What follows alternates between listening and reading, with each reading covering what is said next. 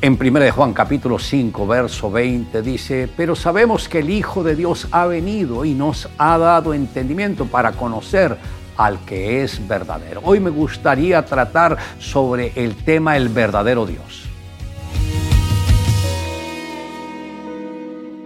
Todo lo que Dios es fue manifestado en la persona de Jesús. Él es el verbo encarnado de Dios. Aunque siempre ha existido, sabemos que en Jesús habita corporalmente la plenitud de la deidad.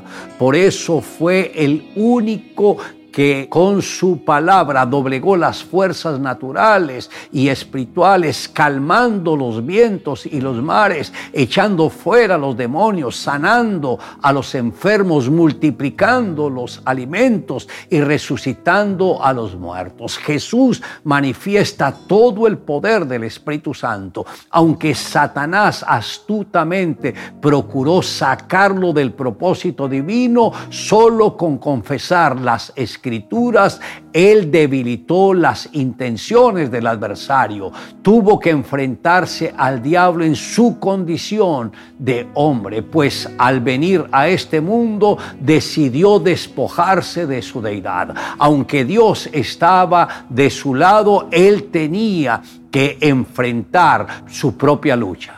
Legiones de ángeles estaban a su disposición esperando tan solo una orden suya para contrarrestar el poder de las tinieblas, pero Jesús no quiso recurrir a ninguno, pues al vencer al enemigo nos dejaba el camino completamente despejado para que nosotros hiciésemos lo mismo en su nombre. El escritor a los hebreos dijo, Dios habiendo hablado muchas veces en otro tiempo a los padres por los profetas, en estos posteros tiempos nos ha hablado por el Hijo quien constituyó heredero de todo y por quien asimismo hizo el universo, el cual siendo el resplandor de la gloria y la imagen misma de su sustancia y el que sustenta todas las cosas con la palabra de su poder, habiendo efectuado la purificación de nuestros pecados por medio de sí mismo, se sentó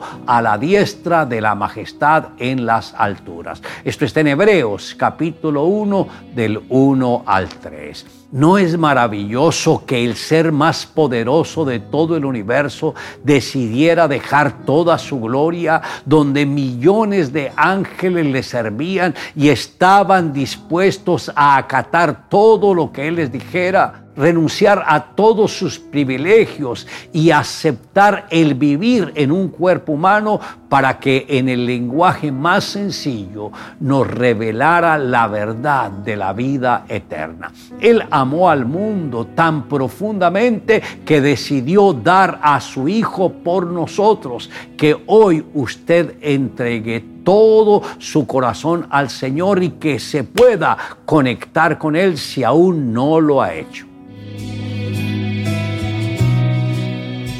Iba a ser el asalto perfecto, un asalto que no podría fallar, que no dejaría ninguna pista y que produciría al asaltante una cuantiosa suma.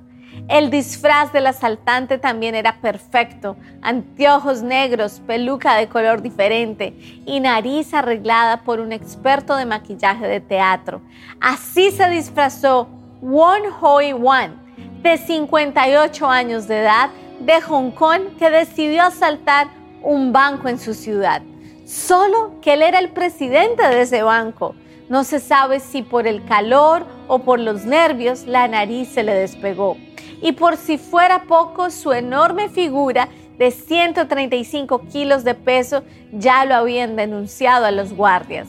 El titular de los diarios era interesante.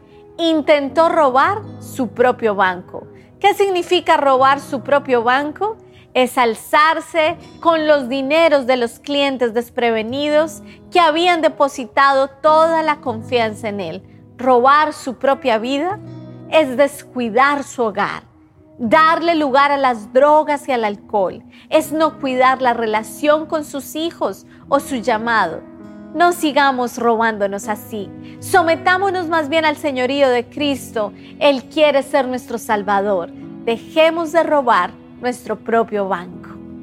Le invito a que me acompañe en la siguiente oración. Amado Dios, gracias porque has tenido misericordia con todos nosotros, porque en el pasado tú enviaste profetas, tú enviaste personas muy allegadas a ti para compartir la palabra, pero lo más grande fue cuando vino tu Hijo Jesucristo y al escuchar las enseñanzas de Él y todo lo que Él hizo por nosotros, Señor, fue la más grande bendición, porque ahí fue cuando renunciamos a nuestro yo para aceptar la bendición tuya a través de Jesucristo. Te amamos Dios en Cristo Jesús. Amén.